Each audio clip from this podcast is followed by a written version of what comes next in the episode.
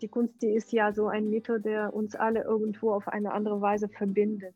Und so können wir durch Farbe ähm, unsere Energiezentren, unsere Chakras beeinflussen. Alles, was wir in uns tragen, das darf raus.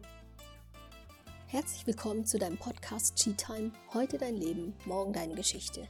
Hier geht es um Geschichten, die das Leben schreibt. Es geht um das Zusammenspiel von äußerer und innerer Welt. Also darum, wie bestimmte Lebensereignisse im Außen deine Gedanken sowie Gefühle beeinflussen können und umgekehrt aber auch darum, wie du die beiden Welten in Einklang bringen kannst, um dein Leben nach deinen Vorstellungen zu führen, um in dein Chi zu kommen. Zur Vervollständigung soll es hier auch um das Kraftpotenzial gehen, das der Tod für das Leben innehat. Denn dein Leben heute ist schon morgen deine Geschichte. Herzlich willkommen, liebe Zuhörer und Zuschauer. Heute habe ich Elena Büchel ähm, bei mir im Podcast zum Interview. Elena ist äh, Künstlerin, Pädagogin, soweit ich weiß, und Kreativcoachin. Richtig, ja. Ja. Und außerdem Tochter des begnadeten Künstlers Nicola Neblista. Ja, so spricht man das hoffentlich ja. aus. ja, herzlich willkommen, Elena. Ähm, Danke vielleicht dir. magst du dich selber einfach mal kurz vorstellen. Und zwar interessiert mich ja immer gerne, wie bist du aufgewachsen? Wo bist du aufgewachsen? Was hat dich geprägt? Welche Stationen in deinem Leben haben dich geprägt? Ähm, also geboren bin ich in der Ukraine. Damals war das aber keine Ukraine, also das war ja Sowjetunion sozusagen, also es war Russland, wir waren alle Russen mehr oder weniger und äh, in den Ende 80er ist das Ganze auseinandergefallen und dann wurden wir Ukrainier ganz offiziell. Aber meine Kindheit ist in dieser Sowjetzeit verlaufen und äh, ich muss sagen, ich hatte glückliche, glückliche Kindheit. Aber ähm, wenn ich das so zurückblickend betrachte, waren wir sehr arm dran eigentlich. Also Armut in dem Sinne von äh, wenige Möglichkeiten, sehr wenige. Und ähm, was Lebensmittel betrifft, hatten wir im Geschäft kaum was zu kaufen. Wir hatten Brotschlangen, da musste man sich in einer Schlange anstellen, bevor das Brot in ein Geschäft gebracht wurde.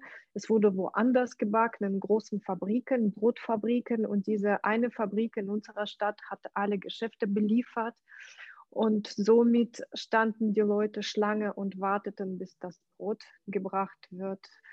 Und es wurde also immer ein Stück Brot, also ein, ein Leib pro Person rausgegeben, nicht mehr damit auch für alle reicht.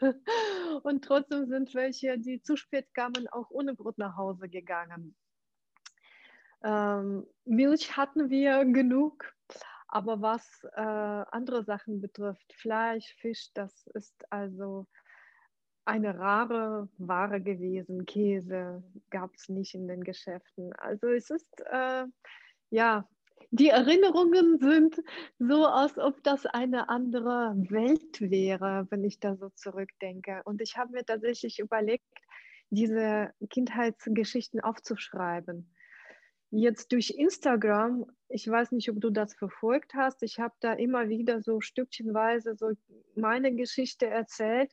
Das war, waren Happen, ne? so hier und da was aufgegriffen. Aber als ich das mir ähm, so ausgedacht habe, also diese, diese ein, wie so ein roter Faden, was mich eigentlich hier hingeführt hat, wo ich jetzt bin, habe ich mir gedacht, hm, das sind interessante Sachen, die eigentlich, äh, glaube ich, schon spannend für den Leser sind, weil das so eine andere Welt ist.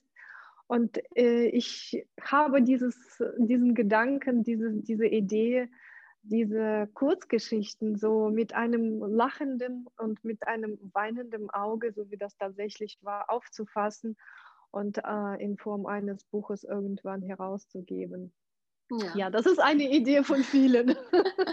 okay, also spannend. Ja, genau. Ich habe ja deine ähm, Feeds gelesen im Grunde, so, ähm, wo du eben Teile aus deinem Leben, aus deiner Kindheit erzählst. Und ich fand sie wirklich recht spannend du hattest jetzt zum Beispiel auch erzählt, dass ihr nur kaltes Wasser hattet und ähm, ne, so. Und ich finde, ähm, ja, du wirkst ja doch noch relativ jung und für mich ist es halt total unvorstellbar, ähm, in so einer Welt groß zu werden, weil ich es halt eben nicht kenne. So. Und also wie lange ist denn das ungefähr damit man mal so ein Gefühl äh, bekommt? Mm, also 25 Jahre bin ich jetzt in Deutschland. Äh, da war ich 24 und das war so meine Kindheit. Da war ich 14, das heißt äh, 24, 34 Jahre ungefähr ist das. Okay. Hier. Okay, also doch noch gar nicht so lange. und das ist halt das, genau, und das ist das, was mich so ein bisschen erstaunt hat und auch, ähm, ja, was ich sehr spannend fand, weil ich halt, ähm, weil ich schon merke, auch anhand von meinen Kindern, wie schnell man Dinge so selbstverständlich nimmt. Ne? So, äh, wie gesagt, warmes Wasser, ausreichend Essen, man kann einfach mal so in den Supermarkt äh, gehen. Und ähm, genau, und äh, dass, dass das aber eigentlich noch gar nicht so lange her ist in anderen Teilen der Welt, dass das eben nicht so selbstverständlich ist. Das hat mich äh, total erstaunt und mir das auch nochmal so total klar gemacht, ähm, wie privilegiert wir hier unter anderem auch wohnen und leben. Absolut. Absolut. Ich kann mich sogar erinnern, in meiner Kindheit, wir hatten kein Klopapier. Das ist jetzt zum Thema Corona auch. Ne? Es ja. gab ja einen Aufschrei, es gab kein Klopapier. Wir haben tatsächlich damals Zeitung benutzt. Okay. Es gab kein Klopapier. Also, so viel dazu. Alles ist möglich. ja. Okay. Äh, und das ist wirklich nie sehr lange her. Ja. Und trotzdem sagst du ja schon, dass du eine glückliche Kindheit hattest. Was, was hat es denn dann glücklich gemacht? Oder hast du das überhaupt gar nicht mitbekommen, dass ihr, sag mal, jetzt, wie du sagst, rückblickend eher arm dran wart? Also wir waren äh, mehr oder weniger alle gleich. Ne? Alle Menschen waren arm, so dass man nicht diese Vergleiche hatte, ganz reich und ganz arm. Das gab es bei uns nicht. Außer man war irgendwo bei der Partei und die waren schon privilegiert. Die hatten bessere Wohnungen, die hatten äh, Autos. Ähm, das ja, aber das war irgendwo ganz weit weg entfernt. Und in meinem Umkreis waren wir alle irgendwo gleich. Die Kinder, ähm, ich hatte ein 16-stöckiges Haus, wo ich aufgewachsen bin und auf jeder Etage hatte ich eine Freundin und wir sind nach der Schule, die Schule hatte irgendwann um 2 Uhr Schluss, um 2 Uhr nachmittags. Meine Mutter hat und meinem Vater bis 18 Uhr gearbeitet. Das heißt, ich kam von der Schule nach Hause und äh, habe dann direkt zum Telefon gegriffen und meine Freundin abtelefoniert, wer zu Hause war. Und dann ging das von einer Etage zur anderen. Also wir waren äh, immer zusammen irgendwie. Wir sind zusammen aufgewachsen. Und ähm, das war so ein Gefühl von der Freiheit. Keiner hat mich kontrolliert auf irgendeine Weise. Ich konnte wirklich machen und tun, was ich wollte. Und, und diese Freiheit, die hat aus mir, glaube ich, auch das gemacht, weil ich selbstbestimmend schon in der Kindheit gelebt habe. Hat aus mir das gemacht, was ich bin. Ja. Ja. Ich finde das, find das total spannend, weil auf den ersten Blick klingt, klingt es ja schon ein bisschen widersprüchlich, so weil ihr in irgendeiner Weise eingeschränkt wart durch das Regime, durch äh, die Politik dort und trotzdem konntest du diese enorme Freiheit empfinden. Weil ähm, das ist ja aus der Kindersicht die Freiheit. Ja. Ne? Das okay. ist diese Freiheit in der Freizeit zu haben, ohne dass dich jemand in irgendeiner Weise reglementiert. Ne? Also mhm. Also ich hatte meine Zeit nur für mich. Ich hatte meinen Schlüssel um, um den Hals hängen. Ich konnte hingehen, wo ich wollte. Ich konnte mich in den Bus setzen und weiß was ich wohin fahren. Also äh, diese Bewegungsfreiheit hatte ich. Das ja. haben heutzutage die Kinder gar nicht. Okay. Die sind ja mehr oder weniger zu Hause. Vielleicht haben die einen Garten, wenn die Glück haben. Die gehen vielleicht Freunde besuchen oder zu irgendwelchen Veranstaltungen oder die sind in irgendeiner Form eingebunden in, in äh, ja, Vereinsleben, keine Ahnung. Aber ähm, diese Bewegungsfreiheit, so wie ich die hatte, ich glaube, die Kinder haben das heutzutage nicht. Wir hatten keine Nachmittagsbetreuung in der Schule. wenn Schluss war, bin ich zu Fuß nach Hause gegangen. Und das war immer so ein Erlebnisweg, weil meine Schule ziemlich weit weg von meinem Zuhause war. Ich musste äh, länger, ich glaube, halbe Stunde oder fast eine Stunde war ich zu Fuß unterwegs. Und ähm, ich habe alles Mögliche unterwegs entdeckt. Ich bin durch einen Park gegangen, da habe ich mir Blumen gepflückt von, von einer Blumenwiese oder äh, also so Sachen, weißt du, ich habe Leute getroffen und, und kennengelernt. Das war auch dieses Miteinander ganz anders, als ich das hier in Deutschland empfunden habe. Wir hatten gar kein Problem, die Menschen, die fremden Menschen auf der Straße anzusprechen. Einfach so. Ähm, man lernte sich wirklich auf der Straße kennen, kam in ein Gespräch, tauschte Telefonnummern aus und hatte keine Angst, dass da irgendwas passieren kann oder oh Gott, oh Gott. Also weißt du, das ist mhm. so einfach gewesen. Das war auch die Zeit, wo ich dann 17, 18 Jahre alt war, wo das schon dann mit den Jungs angefangen hat und die ersten Diskotheken eröffneten und man könnte abends dann ausgehen. Ähm, das war eigentlich sehr schöne Zeit und da habe ich meine ersten männlichen Freunde auch auf der Straße kennengelernt. Die haben mich angequatscht und ähm, ja, dann wurde Telefonnummer ausgetauscht und dann wurde schon sich im Pack getroffen. Ne? Also das sind so ganz harmlose Sachen eigentlich gewesen. Aber wir waren so offen und angstfrei. Ist das, das, das, das ja. ja. Ist das aus deiner Sicht hier schon, ich sag mal, komplett anders? Also, oder liegt es an der Angst? Haben die Menschen hier mehr Angst und sind deswegen strukturierter oder strukturieren den Alltag für, den Ki für die Kinder mehr?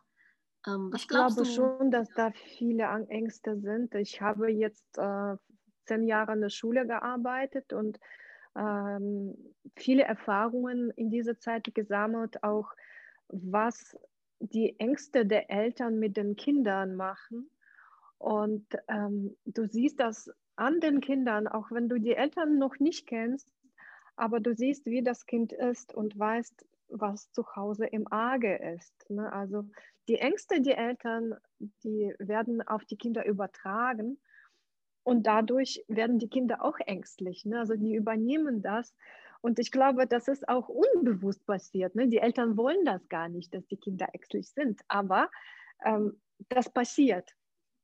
Und äh, was damit alles zusammenhängt, ja, da, da, müssen wir jetzt nicht das Thema ansprechen, glaube ich. Aber wie, wie hat denn das so ausgesehen, an, also an den Kindern? Woran hast du die Angst der Kinder oder die Angst der Eltern bei den Kindern gesehen? Wie hat sich das ausgedrückt? Ja, also es ist sehr unterschiedlich auch. Jedes Kind äh, geht damit anders um. Es gibt Kinder, die aggressiv werden. Ähm, es gibt Kinder, die immensen Druck bekommen von zu Hause aus. Ähm, zum Beispiel, wenn es um Zukunft geht und äh, die Eltern haben Zukunftsangst, mhm. ähm, weil das Kind so gute Ausbildung haben und guten Job bekommen.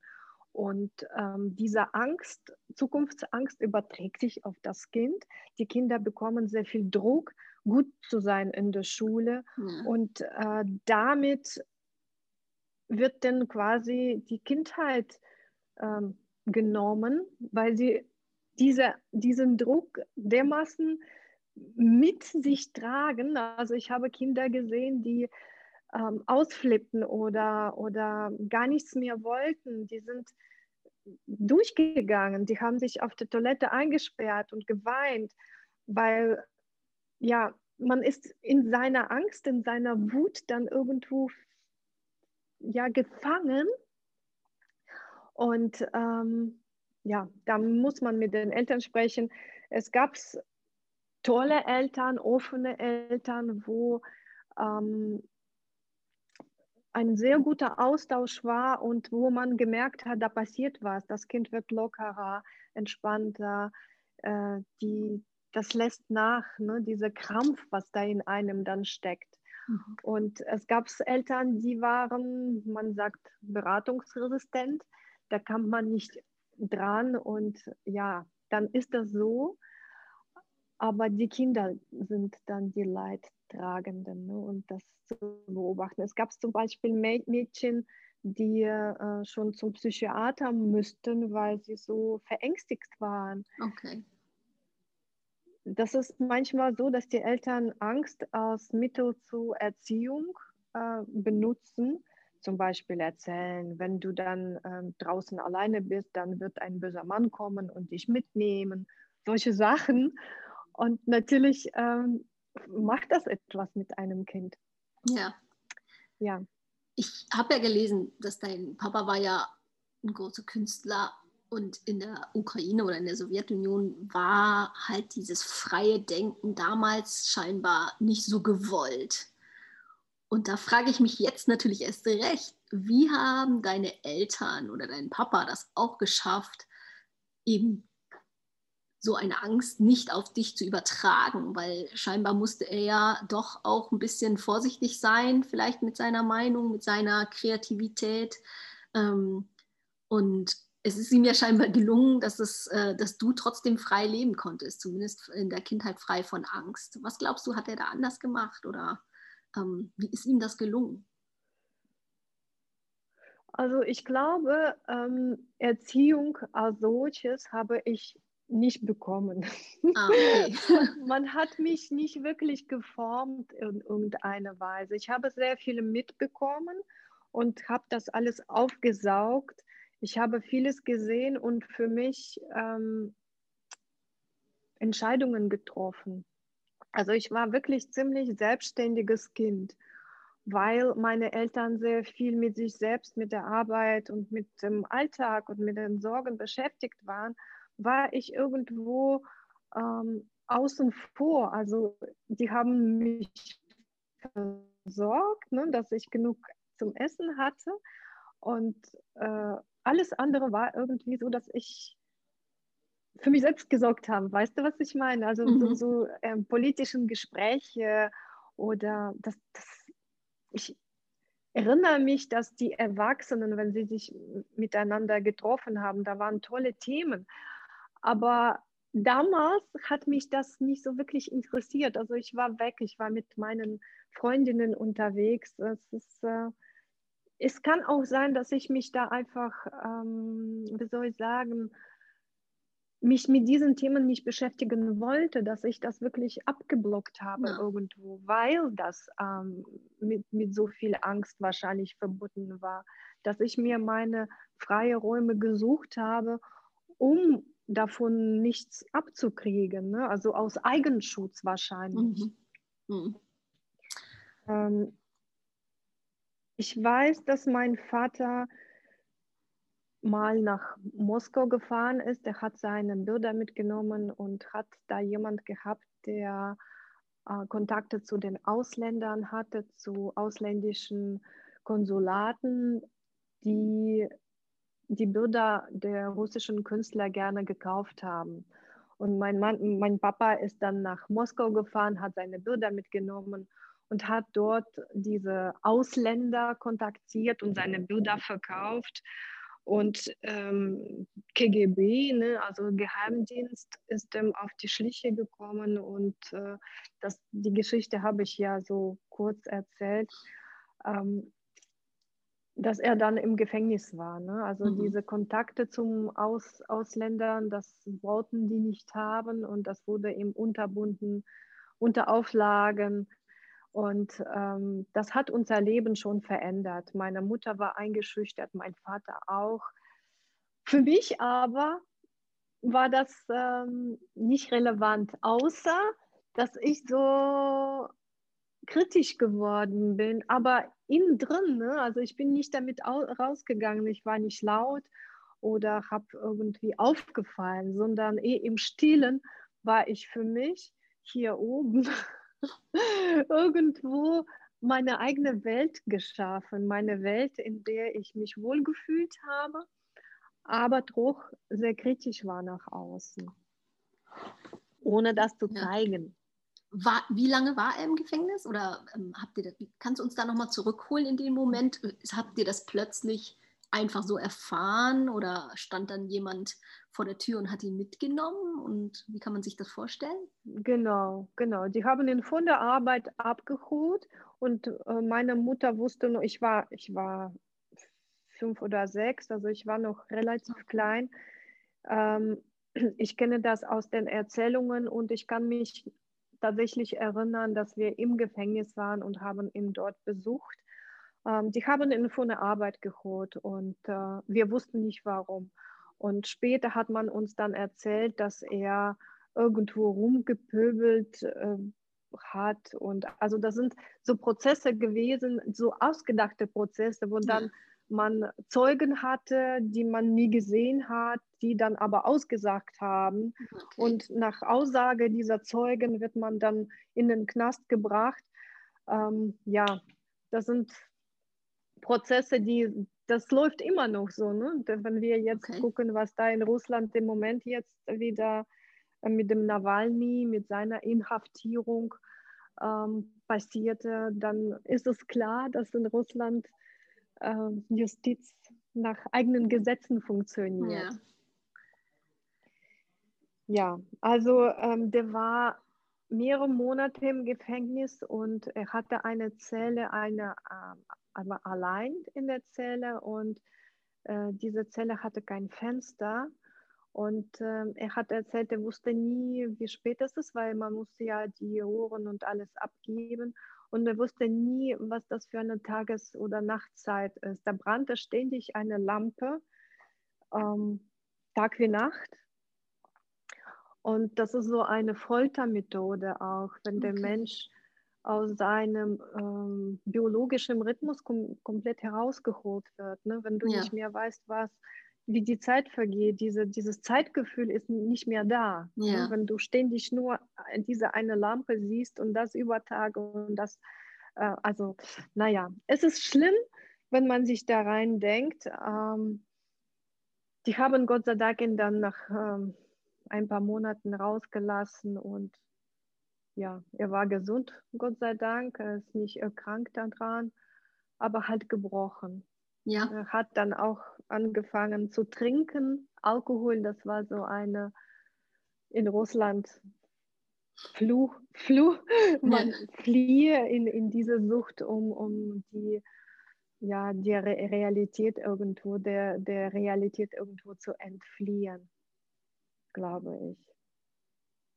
Und die man erlebt nicht lange. Ja.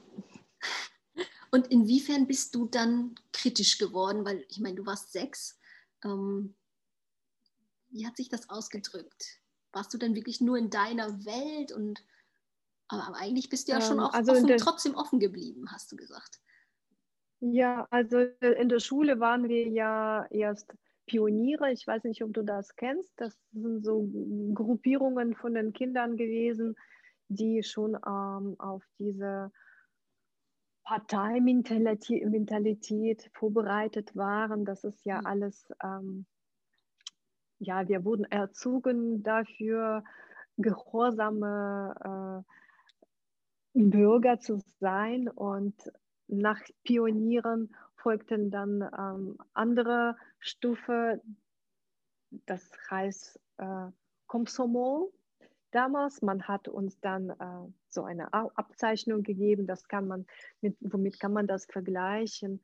Gibt es äh, hier in Deutschland sowas eigentlich? ja, Pfadfinder, vielleicht sowas in der Art. Ne? Also so, dass die Kinder alle gleiche Uniform tragen, alle haben rote Schleifchen um, um den Hals gebunden, wie ein Teil von der Fahne, von der roten Fahne. Ne, also das ist alles Ideologie und die Kinder wurden dorthin gezogen durch, durch äh, die Schule war ja auch, ne, wenn ich mich erinnere, an, an Unterricht, zum Beispiel Geschichtsunterricht, wie ähm, verzogen das Ganze war. Ne? Also so halbe Wahrheiten hat man uns erzählt oder Amerika oder Deutschland ne? nach dem Krieg. Das ist alles die bösen Deutschen. Ne? Und als ich dann auch erzählt habe, dass ich nach Deutschland auswandere, wurde das in dem Bekanntenkreis sehr unterschiedlich aufgenommen. Der eine so, der andere so. Ne? Ja. Also es ist immer noch so verfeindetes äh, Land irgendwo im Kopf der Menschen äh, geblieben ist. Okay. Ich bin, glaube ich, ein bisschen von deiner Frage abgewichen. ja, genau. Es ging um dein kritisch Sein, inwiefern du denn kritisch geworden bist dann. Ähm, ich meine, weil du ja warst ja erst sechs Jahre alt, als es dann scheinbar passiert ist. Genau, ich habe angefangen zu hinterfragen, diese Ideologie und okay. äh, dieses, äh, wir alle gemeinsam für Zukunft und wir bauen unsere Zukunft, wo ich dann ähm, mich gefragt habe, ja was denn? Diese fünf Jahrespläne, was bei uns da in der Wirtschaft äh, normal war. Ähm, die Wirtschaft ist ja nicht gelaufen. Ne? Dann fragt man sich als Kind, wenn ich ins Geschäft gegangen bin und kein Brot bekommen habe, habe ich mich gefragt, wozu das Ganze? Die Schule, die Bildung und äh, wie toll das alles ist. Aber was ist bitte schön toll hier, ähm, wenn man für ein Auto äh, kein Geld bekommt oder die Leute haben 20 Jahre für ein Auto sparen müssen? Ähm, wo ist da bitte schön die schöne Zukunft, die man so in der Schule uns versprochen hat? Ne? Also da sind so kritische Fragen ja. gewesen, wo ich dann immer weiter drüber nachgrübelte und äh, durch meinen Papa, der hat ähm, illegale Zeitungen aus dem Ausland von seinen Freunden bekommen. Wir haben dann ganz andere ähm, Berichterstattung gelesen oder wir haben Radio gehört. Das war damals ähm, aus Deutschland. Wie hieß das denn? Es gab so einen Sender, das kam aus Deutschland, aus Berlin. Und das war auch äh, illegal, aber wir haben das heimlich äh, zu Hause gehört.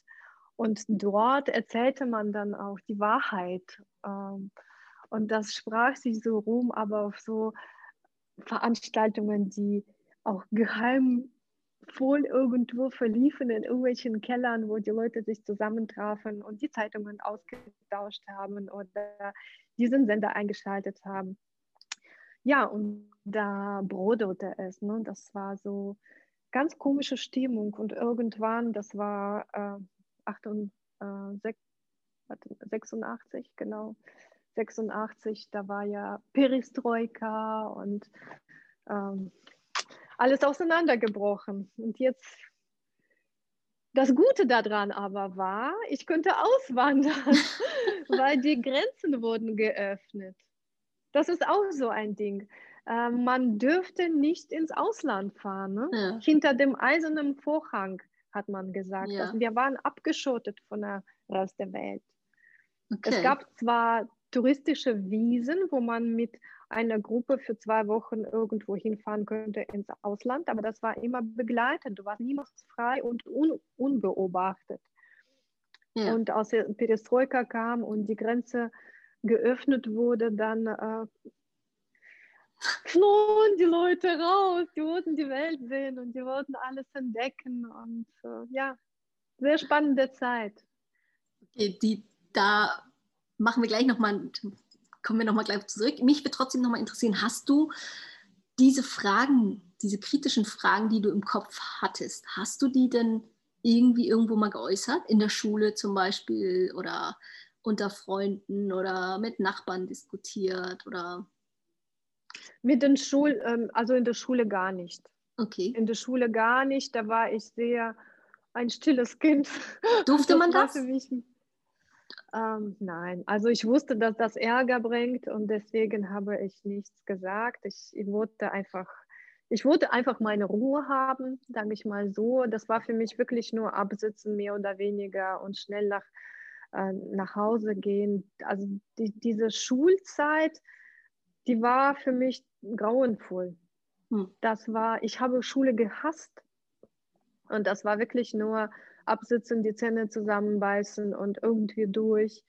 Ähm, aber zu Hause mit, mit den Freunden, da haben wir uns ausgetauscht, da haben wir uns getroffen und da haben wir kritische Fragen gestellt. mein Vater hat irgendwann ähm, seinen Pass entsorgt mhm. und hat diese, äh, wie, halt, wie hat er das ausgedrückt? Ich komme nicht, nicht mehr auf den Satz. Ähm, er wollte mit, dieser, mit diesem Land nichts mehr zu tun haben. Er wollte aber auch nicht auswandern, weil er seine Heimat so geliebt hat. Ja. Und deswegen hat er seinen Pass entsorgt. Und er lebte ja, er lebte dann illegal eigentlich in eigenem Land, aber ohne Pass bist du ein Niemand. Und das war er an, irgendwann. Ja. Er hat auch nie wieder einen Pass beantragt. So ist er auch gestorben, ohne Pass. Aber das heißt. Es gibt sogar einen Artikel, äh, Artikel äh, einen Zeitungsartikel darüber. Passport. ja. Wow. Aber äh, also das heißt, er konnte nicht raus und wollte aber wahrscheinlich dann auch nicht mal ausreisen. Nee, er wollte nicht mehr. Obwohl der eiserne Vorhang Er wollte nicht mehr, das war so, ja, der hatte, es war eine Resignation irgendwo, er hat sich von allem weggezogen, außer er hat nur gemalt. Also malen, das war für ihn Mittel für alles. Das, das, das, und er hat ganz tolle Sachen gemacht, muss man sagen. Und äh, bevor er gestorben ist, hat er er wusste wahrscheinlich, dass äh, der Tod sehr nah ist und er hat ähm, kaum geschlafen. Er hat nur gemalt, mehrere Sachen gleichzeitig angefangen. Das eine Bild, was trocknen müsste, hat er zur Seite gelegt, dann an dem zweiten gemalt, dann musste das auch wieder trocknen, wieder zur Seite gelegt, das dritte genommen. Und so hat er an mehreren Seiten, Sachen gleichzeitig gearbeitet, damit die schneller äh, fertig werden. Ja. Und trotzdem hatte äh, viele Bilder, unvollendete Bilder dagelassen. Ja, okay. und ich habe dann überlegt, soll ich die zu Ende malen oder soll ich die so lassen? Ich habe sie so gelassen, wie er sie. Und was ja, hast du mit den Bildern fertig. gemacht? Allgemein mit seinen Bildern? Die habe ich die, also ein Teil der Bilder habe ich hier mit nach, nach Deutschland mitgenommen und ein Teil, die waren sehr groß. Ich konnte die nicht mit im Flugzeug nehmen. Und äh, die sind dort geblieben in einem Museum. Die liegen irgendwo in irgendeinem Keller im Museum, keine Ahnung. Ich muss mal darüber fahren und gucken, wo die Bilder sind, was mit denen da passiert. Ich habe die als Leihgabe dort gelassen. Ja, okay du bist ja jetzt Künstlerin, also gehe ich mal davon aus, dass dich die Arbeit deines Papas in irgendeiner Weise geprägt hat, oder? Mhm. ich, ja, Auf, kannst, absolut, du das ja. mal, kannst du das uns mal schildern, wie das für dich war, das als Kind so wahrzunehmen, ja, deinen Vater zu beobachten beim Malen? Oder hast du ihn, warst du oft mit dabei? Oder wie können wir uns das ja. vorstellen? Ähm, also er hatte einen Keller, einen Keller aus Atelier gehabt und in diesem Keller hatte er unglaublich viele Leinwände stehen. Das war, das muss man sich so vorstellen, so Halbkeller, das waren so Lichtschächte äh, für, für Tageslicht und ähm, er war da drin und hatte überall, hat mit Öl gemalt und er hatte auf dem Boden ganz viele Farben, ganz viele Tuben ausgebreitet. Und er hat gerne auf dem Boden gemalt. Und äh, ich war noch sehr klein. Ich kann mich erinnern, dass ich auf dem Boden noch, noch ähm, ja, gespült habe, gekrabbelt habe. Und ähm, durch Zufall eigentlich bin ich dann durch die Farben äh, mit meinen Händen und mit den Füßen und da war ich voller Farbe und dann hat mein Papa mich auf, auf so eine Leinwand gesetzt und dann durfte ich da mit den Farben rumschmieren.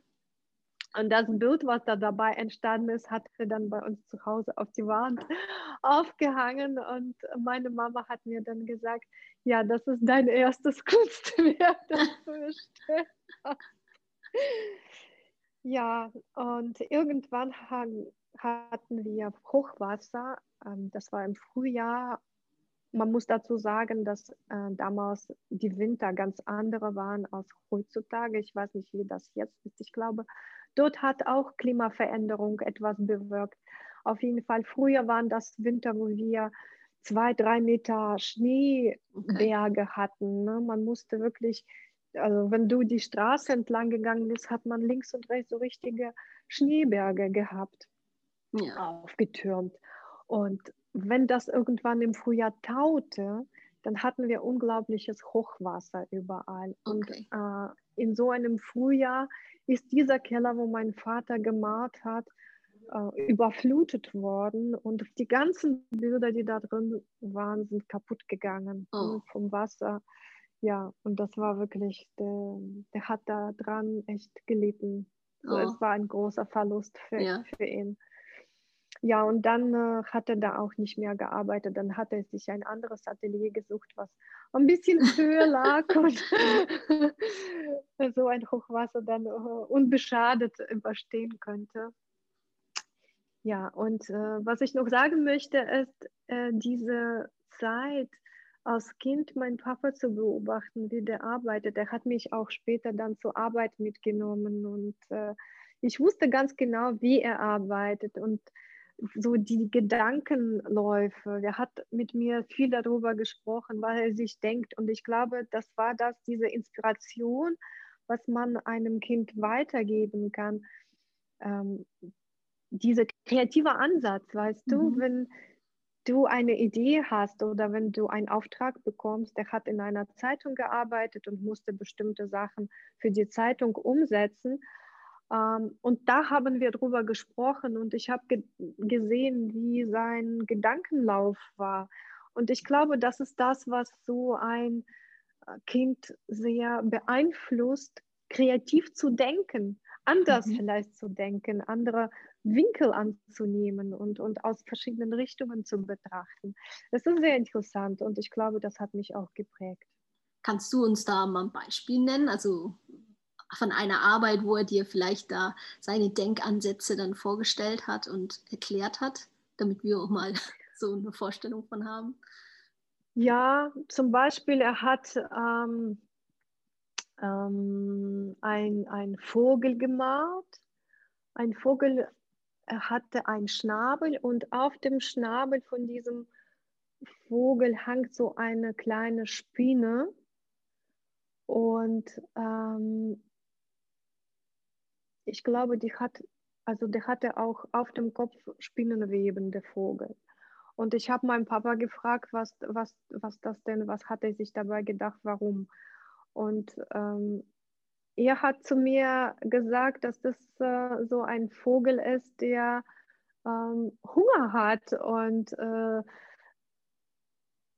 ein, ein, äh, ein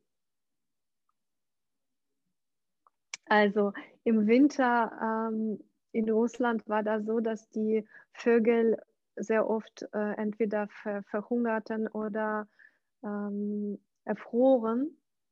Und das war so ein Vogel, das, äh, mein Papa hat immer äh, sehr künstlerisch an die Sache gegangen, äh, und ähm, mit Humor.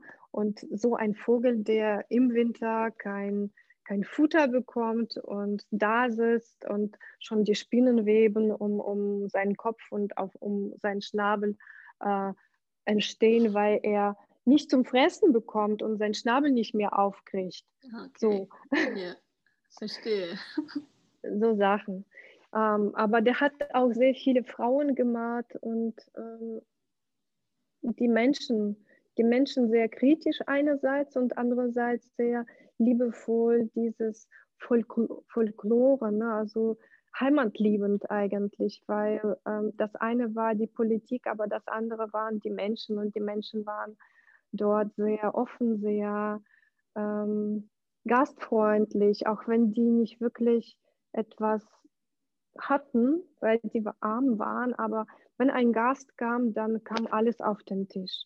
Ja alles, was die hatten. Und diese, das hat er geliebt und das hat er auch in seinen Bildern weitergegeben, mit Humor. Ich musste das, es ist schwierig zu erklären, ich ja. musste das irgendwo mal zeigen in einer Art vielleicht äh, Ausstellung, keine Ahnung. Mal gucken, vielleicht kommt mir eine Idee. Wann ähm, war der Zeitpunkt, als du für dich entschieden hast, okay, ich werde jetzt auch Künstlerin? Also eigentlich wollte ich, äh, wollte ich ähm, Modedesign studieren. Ja. Äh, ich lebte in einem Ort, was 200 Kilometer ungefähr von meiner Hauptstadt war, von Kiew. Ich wohnte in Tschernigow und ähm, Uni war in Kiew, um Modedesign zu studieren. Und ähm, um mich darauf zu, vorzubereiten, bin ich erst in meiner Stadt ähm, auf so ein ähm, Berufskolleg gegangen, wo ich Schneiderlehre gemacht habe. Und als ich diese Schneiderlehre beendet habe, mit einem roten Diplom, hieß das damals, das heißt, ich hatte äh, die besten Noten, äh, könnte ich ohne Prüfungen auf die Uni gehen. Mhm. Also das System ist dort ein bisschen anders. Da gibt es keine Abitur, sondern man, alle haben zehn Jahre Schule, alle mhm. gleich. Da okay. gibt es keine Unterschiede. Und äh, danach kann man entscheiden, ob man auf ein Berufskolleg geht oder studieren geht. Und wenn du studieren möchtest, dann musst du Aufnahmeprüfungen bestehen. Mhm. Erst dann wirst du aufgenommen. Und ähm, um diese Prüfungen zu bestehen, hatte man auch wieder zwei Möglichkeiten. Entweder so wie ich, ich bin erst auf ein Berufskolleg gegangen, hatte dieses rote Diplom, dann könnte ich ohne Prüfungen aufgenommen mhm. werden. Mhm. Oder aber man hätte die machen müssen. Und ähm, ich habe mich beworben, aber meine Mama hatte Angst um mich, dass ich in eine andere Stadt gehe und dort dann allein leben müsste. Und ähm, ja, und deswegen bin ich in meiner Heimatstadt geblieben. Es gab aber kein Studier Studienfach für Modedesign auf unserer Uni, sondern es gab es entweder für äh, Mathematik könnte man studieren oder ähm, Grundschullehramt, äh, Grundschullehramt oder Kunst. Und so habe ich mich für Kunst- und Grundschullehramt entschieden. Ach, okay. Und so hat sich das ergeben, dass ich dann doch Kunst studiert habe. Ja, aber ich habe das später verbunden miteinander, indem ich meine Schaufensterpuppen äh, gestaltet habe. Okay. Das war so ein bisschen wie Mode und Kunst und alles in ja. einem. Schön. Okay, und dann bist du ja irgendwann nach Deutschland gekommen. War das wirklich ähm, einfach nur eiserner Vorhang ist runtergefallen, yeah, jetzt mal raus? Oder weil du eh auch schon eh immer auch ins Ausland wolltest oder auswandern wolltest? Oder? Ah, da ist eine private Geschichte, die damit zusammenhängt. Ich, äh, ich bin mehr oder weniger geflohen, weil ich ähm,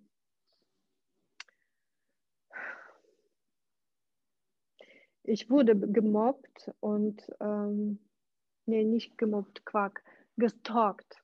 Ah, genau. Ja. Das, ich, ich hatte einen Freund, äh, der mich gestalkt hat und so massiv, dass er mich bedroht hat und äh, mein Kind auch bedroht hat. Und ich bin quasi geflüchtet, damit er mich nicht erreichen kann, nicht finden kann.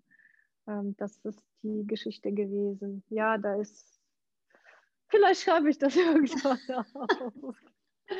Da ist einiges gewesen, ja, ganz krasse Sachen, was da alles passierte. Aber wir haben es überlebt und äh, mir geht's gut, meinem Kind geht's gut und das ist die Hauptsache.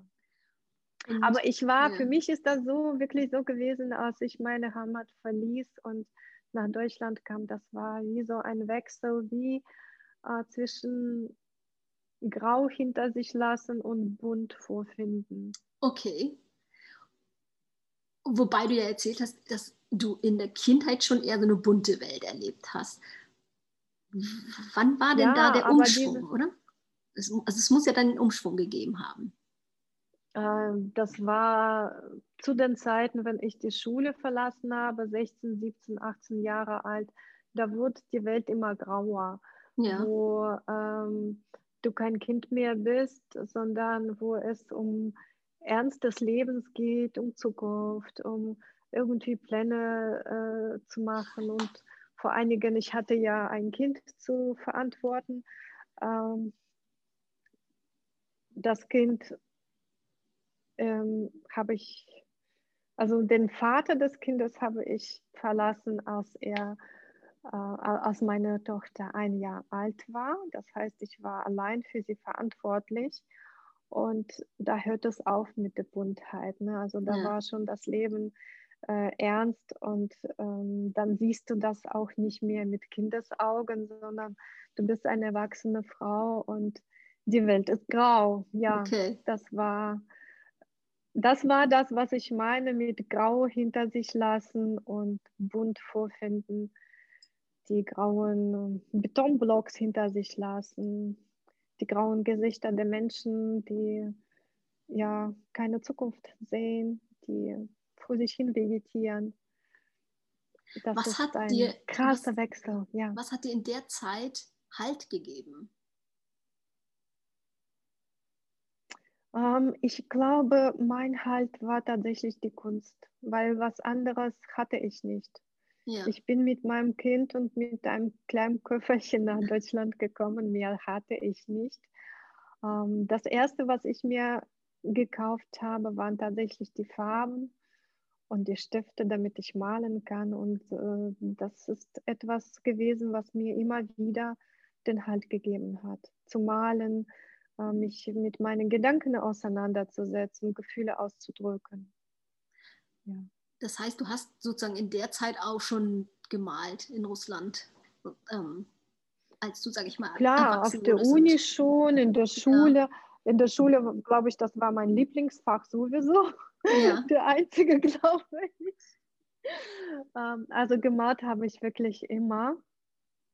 Äh, und hier in Deutschland ähm, erst mit, ähm, mit, mit, ähm, Acryl, nee, mit Aquarell, genau, erst mit Aquarell und einfach mit Bleistift gezeichnet und irgendwann später habe ich mir eine Staffelei gekauft und äh, Ölfarben und Acrylfarben und dann wurde es immer größer, dann hatte ich auch irgendwann ein Zimmer, wo ich meine Sachen abstellen könnte. Also es hat wirklich mit kleinen mhm. ähm, Papierzettelchen angefangen, wo ich drauf gezeichnet habe und wurde irgendwann größer, bis ich dann auch irgendwann auf die Wände gemalt habe. Das ist auch eine sehr schöne Zeit gewesen, die Wände zu bemalen. Vielleicht kommt es noch, mal gucken. Und hattest du deine Ausreise geplant? Ich meine, du hast gesagt, mit deinem Kind und einem Köfferchen bist du hergekommen. Ähm, wo bist du hin oder wusstest du, wo du hin wolltest? Hattest du schon eine Wohnung oder wie? Ja, ich, ja, ich hatte eine Wohnung, ich hatte Freunde hier. Ah, okay. mein, äh, mein Cousin war hier mit seiner Familie und die haben mir den ersten Unterschlupf ge ge gegeben. Freunde hatte ich äh, auch, äh, Brieffreunde. Ah, okay. Äh, da ist allerdings ähm, nichts weiter gewesen. Also mein, mein Cousin war der Erste, der mir ähm, ein bisschen geholfen hat. Und als erstes habe ich dann deutsche Sprache gelernt. Und das ging dann ziemlich schnell, dass ich ähm, Arbeit gefunden habe und ähm, meinen jetzigen Mann auch kennengelernt habe. Und dann sind wir zusammengezogen. Ähm, er hat dann auch irgendwann meine Tochter adoptiert. So ja. hat sich das ergeben, dass wir eine Familie wurden. Schön. Das heißt also vom Grau ins bunte Deutschland, sage ich mal so, für dich. Und ähm, obwohl du ja am Anfang auch schon gesagt hast, dass du jetzt auch in, von deiner Erfahrung her in den Schulen schon auch mitbekommen hast, dass die Eltern auch Ängste mit sich tragen in irgendeiner Weise. Ähm, mhm.